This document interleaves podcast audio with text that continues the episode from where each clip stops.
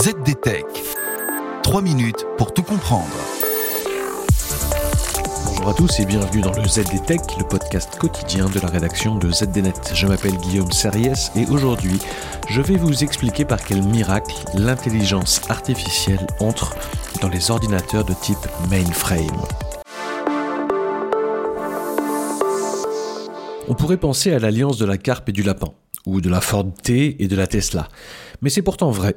Le nouveau mainframe IBM Z16 est équipé d'un processeur maison Telum qui permet à une intelligence artificielle d'analyser en temps réel les transactions qui entrent dans l'ordinateur. Une preuve certainement que les ordinateurs mainframe restent aussi pertinents en 2022 qu'ils l'étaient dans les années 60.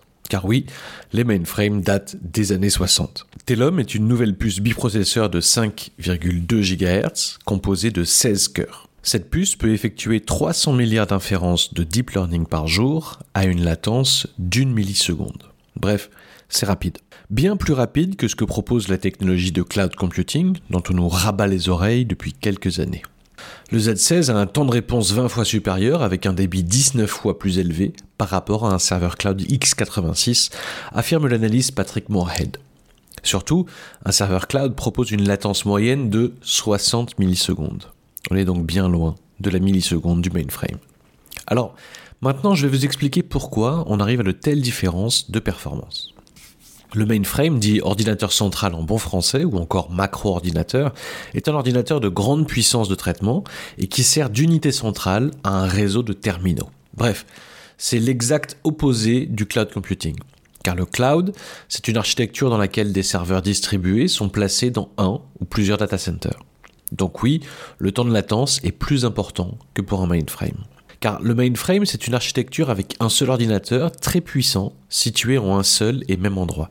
Son avantage, en plus de la latence, eh bien, il est très fiable et très sécurisé. Son inconvénient, eh bien, il est peu évolutif et son coût de fonctionnement et de maintenance est important. Conséquence, les ordinateurs centraux sont utilisés seulement dans les grandes, très grandes entreprises comme les banques, les compagnies d'assurance ou encore les compagnies aériennes. Allez, il nous reste quelques minutes, donc je vais creuser un peu le sujet, car vous avez certainement entendu parler des super ordinateurs comme le japonais Fugaku. Eh bien, sachez que les super ordinateurs, eux, sont différents des mainframes.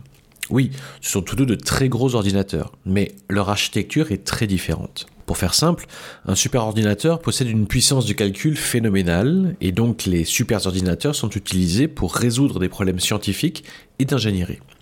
Les spécialistes parlent alors de calcul haute performance. Les ordinateurs centraux, c'est-à-dire les mainframes, sont eux très très bons non pas en puissance de calcul, mais en traitement des transactions.